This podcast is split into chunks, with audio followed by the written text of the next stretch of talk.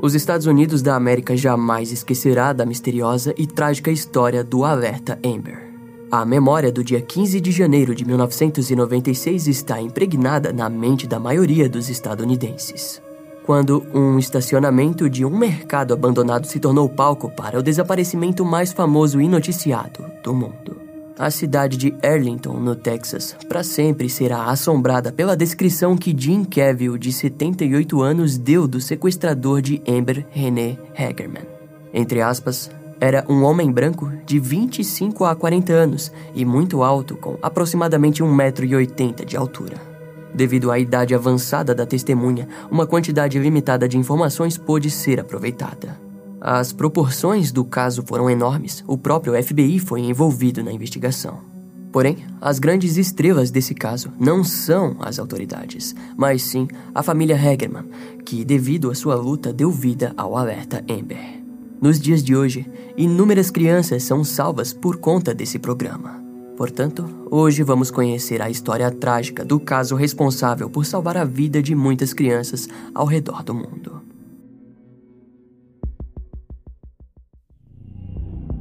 Uma das melhores cidades do Texas para pessoas que procuram afastamentos dos problemas que uma cidade grande como Dallas pode causar, sem dúvidas, é a pequena cidade de Arlington.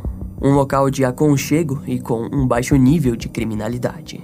É em Arlington que você encontra o estádio do time de futebol americano tão aclamado e amado, o Dallas Cowboys.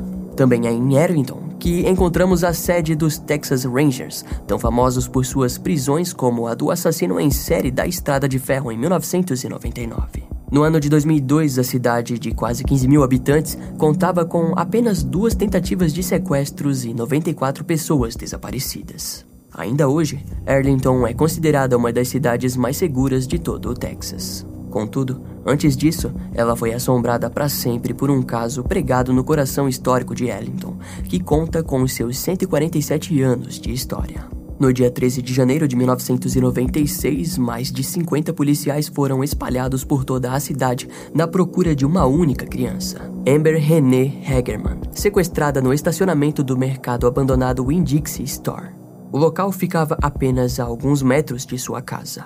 O estacionamento era conhecido pelas crianças daquela época, onde se reuniam para brincar devido ao grande espaço do lugar. No dia, Amber e seu irmão Ricky foram até lá para brincar com suas bicicletas. Após um longo tempo, o irmão mais novo quis voltar para casa, mas Amber, de 9 anos, continuou brincando no local mesmo sem o irmão. Quando Ricky chegou em casa, Dona Hagerman, mãe das crianças, se sentiu incomodada com aquilo. Por isso, logo após entrar em casa, Rick já foi mandado novamente para buscar a sua irmã. Porém, quando o garoto chegou no local, Amber já havia desaparecido. Seus pais ficaram em pânico, assim como os avós da criança, que andaram por metros dentro da área na procura de sua neta. O avô de Amber se assustou quando percebeu a chegada de vários policiais no estacionamento abandonado. Aquilo o preocupou, afinal, ninguém da família havia chamado a polícia até aquele momento. No local, ele soube que a polícia estava lá devido ao chamado do idoso Jim Cavill, que havia presenciado todo o ocorrido. Naquele curto instante, o avô de Amber finalmente saberia o que havia acontecido com sua neta. A garotinha Amber nasceu no dia 25 de novembro de 1986 em Arlington, na até então cidade mais segura do Texas. Ela era filha de Donna Norris e Richard Hagerman, e a partir do ano de 1996, ela se tornaria o símbolo e mãe do programa mais famoso na luta contra sequestros infantis. No primeiro dia de investigação, tudo o que sobrou de Amber foi a sua bicicleta jogada em meio ao estacionamento. Uma cena melancólica e que, desde o início, trilhou para o pior dos fins. Segundo a testemunha Jean Cavill, de seu quintal ele presenciou quando Amber pedalava sozinha para cima e para baixo de forma distraída quando uma van preta invadiu o estacionamento. Do veículo, um homem alto com aproximadamente 1,80m, branco, com idade entre 25 e 40 anos, agarrou Amber que gritou e chutou o homem na tentativa de escapar. O homem, porém, acabou tendo êxito em levá-la para dentro de sua van.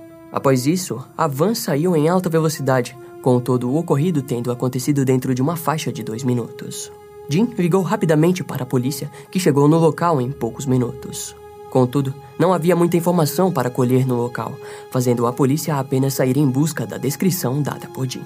Os recursos da polícia foram todos expirados nas buscas por Amber. A polícia divulgou boletins policiais, jornais publicavam artigos e todas as agências nacionais de notícia cobriram o caso. O principal fracasso foi a lentidão da implementação do FBI no caso. Infelizmente, aquela demora foi o mesmo tempo em que um sequestrador daquela natureza precisaria para saciar o seu desejo doentio. Em casos de desaparecimentos como esse, em uma área de comunidade até então pacífica e onde não houve nenhuma tentativa de o sequestrador entrar em contato, o fim se torna claro. No dia 17 de janeiro de 1996, quatro dias após o sequestro, um homem caminhava com o seu cachorro perto de um riacho em Forest Hill, a 8 quilômetros do estacionamento abandonado. Próximo do riacho, o cachorro do homem ficou agitado, o fazendo segui-lo para verificar o que havia causado aquilo. No riacho foi encontrado o corpo de uma menina de bruços e imediatamente a polícia foi acionada. Em pouco tempo, o corpo foi identificado como sendo o de Amber René Hagerman. A garotinha estava completamente nua e apenas calçava uma meia em um dos seus pés. Sinais de violência sexual e espancamentos foram identificados na autópsia. Ainda no fim do dia, a causa da morte foi anunciada como sendo um longo e violento corte no pescoço, além de vários outros cortes pelo corpo. A perícia concluiu que Amber permaneceu viva por mais de dois dias após o sequestro, fato comum nesse tipo de crime. Devido ao ambiente em que foi encontrada, as provas que ainda pudessem existir no corpo de Amber acabaram sendo destruídas. Uma lista de criminosos sexuais foi investigada, mas nenhum suspeito foi encontrado. Segundo o investigador responsável, Mike Simons, a degradação do corpo, a exposição à umidade, a falta de evidências e a ausência de suspeitos faria do caso algo complicado e demorado. Após o corpo ser encontrado, a polícia passou a receber inúmeras ligações com várias pistas falsas sobre o paradeiro do assassino. Porém, todas as pistas eram investigadas, causando assim um enorme clima de tensão e estresse na polícia. Muitos supostos assassinos ligavam a fim de se entregar, mas todos se provaram não serem o real assassino de Amber. Frente àquilo, Dona, mãe de Amber, apareceu na TV pedindo que as ligações parassem de acontecer. As pistas falsas tiravam totalmente o foco e o tempo da polícia. Infelizmente, seria questão de tempo para que o caso fosse arquivado devido à falta de pistas. O caso acabou ganhando destaque internacional de forma repentina quando Diana Simone, uma mulher revoltada com o fim de Amber, ligou para a estação local de rádio do Texas. A mulher questionou ao vivo por que o governo mandava tantos alertas meteorológicos, mas quando se tratava de uma criança sequestrada, nenhuma notificação era feita. Diana criticou abertamente a falta de empenho por parte das autoridades em resolver o caso e lidar com o criminoso. Aquela ligação mudaria para sempre o desfecho dessa triste e trágica história. A ideia de Simone ao ligar para a rádio foi de que um sistema de emergência deveria ser configurado para que, quando uma chamada como aquela ocorresse, todas as estações de rádio interrompessem a programação para transmitir o alerta. Ela nomeou o programa como Plano de Amber. Logo, ele foi renomeado para Alerta Amber, que significa Americans Missing Broadcast Emergency Response. Na tradução livre fica algo como Desaparecidos da América, transmissão de resposta de emergência. O plano foi visto com bons olhos e seria implementado no mesmo ano. Os pais de Amber criaram a PASO, Pessoa contra Criminosos Sexuais, com o objetivo de que novas leis passassem a ser criadas para protegerem as crianças do Texas. A organização foi presenteada por inúmeras doações de espaço, equipamentos de escritório, internet e computadores. A ajuda veio de empresas e até mesmo da Igreja Internacional de Deus do Texas. A lei finalmente foi criada e assinada pelo presidente Bill Clinton, na presença de Donna e Richard Hagerman.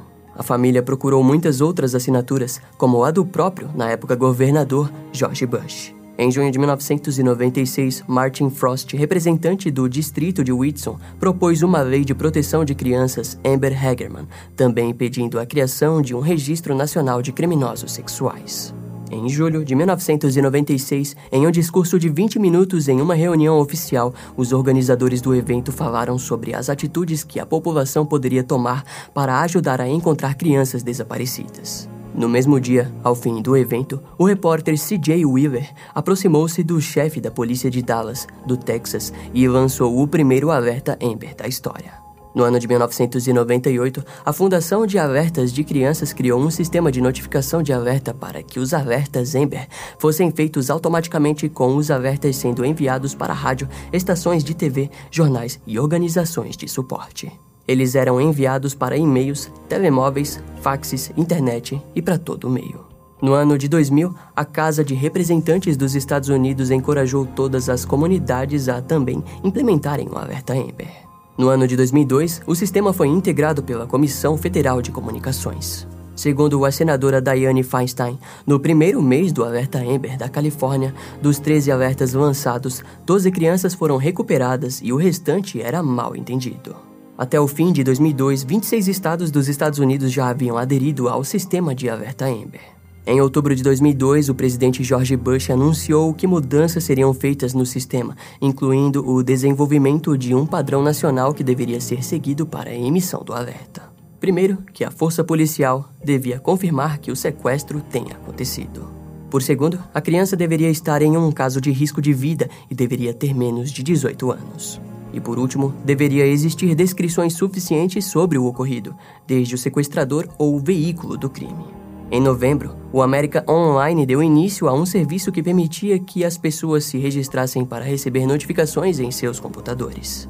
Contudo, o alerta estava causando congestionamento rodoviários devido aos sinais emitidos em telões de autoestradas, resultando na decisão de que os alertas não seriam feitos em horários de pico.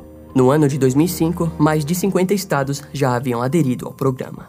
Nos dias de hoje, o alerta Amber já faz parte de 16 países da União Europeia, sendo eles Bulgária, Chipre, República Tcheca, França, Alemanha, Grécia, Irlanda, Itália, Países Baixos, Polônia, Portugal, Romênia, Eslováquia, Espanha e Reino Unido. Um alerta Amber chega a milhões de pessoas em questão de minutos, além de que a imagem da criança é lançada para todos em seus celulares. No ano de 2013, o Centro Nacional para Crianças Desaparecidas e Exploradas anunciou que 657 crianças haviam sido recuperadas com sucesso por conta do programa Ember. Um ano depois, o Alerta Amber europeu criou a rede de especialistas da polícia em crianças desaparecidas, com o objetivo de que, em casos de desaparecimentos de crianças, vários policiais consigam trocar informações rapidamente. Algumas controvérsias apareceram ao longo da história, principalmente envolvendo as investigações do criminologista Timothy Griffin. O criminologista afirmou que entre 2003 e 2006 os alertas Ember não foram importantes na recuperação de crianças sequestradas. Segundo ele, os alertas parecem funcionar apenas em casos como crianças sendo levadas por membros de família ou em questões de custódia. Nos dias de hoje, a mulher que deu a ideia para o rádio naquele dia, Diane Simone, diz que, entre aspas, não importa quão boa seja a ideia, ela não teria ido a lugar nenhum se não fosse a bondade no coração das pessoas que se importam que estão fazendo a diferença. O caso de Amber continua como não resolvido. Fontes dizem que a polícia possui mais de 7 mil pistas que, infelizmente, não levam a lugar algum. O Departamento de Polícia de Arlington afirmou que o caso jamais foi arquivado e que continuam investigando. Ao que parece, eles estão esperando pelos avanços nas técnicas de DNA que foi utilizado nas buscas por novas pistas e que continuam sendo utilizados. A questão é que, se não fosse por Ember, não teríamos o alerta Ember. O detetive Lopes, da cidade de Arlington, disse que o programa não é capaz de trazer Ember de volta à vida, mas é uma forma de reconhecermos que, pelo menos, ela tenha ajudado centenas de crianças por boa parte do mundo. No fim de 2015, o Facebook anunciou a parceria com o Centro Nacional para Crianças Desaparecidas e Exploradas, onde o alerta passaria nos feeds de notícias dos usuários. Em diferentes partes do mundo, o alerta Amber recebe outro nome, como por exemplo na Geórgia, o alerta se chama Levi's Call, em homenagem à criança Levi Freid, morto em 1997. O próprio Google oferece a possibilidade das pessoas pesquisarem as localizações específicas onde, recentemente, uma criança possa ter sido sequestrada e que tenha sido feito um alerta. Amber René Hagerman está ajudando a todo momento a salvar a vida de inúmeras crianças. Embora o programa não tenha vindo cedo o suficiente para a própria Amber, felizmente não veio tarde demais para crianças sequestradas no hoje e no futuro. Esse caso vai ficando por aqui. Eu espero que você tenha gostado. Não esquece de me seguir nas outras redes sociais. Meu Instagram é brian.m, com dois M's, E-M-M-E. E não deixe de conhecer o meu canal no YouTube com os episódios mais recentes que irão demorar um pouco mais para vir aqui pro podcast. Eu vou ficando por aqui, até a próxima e tchau.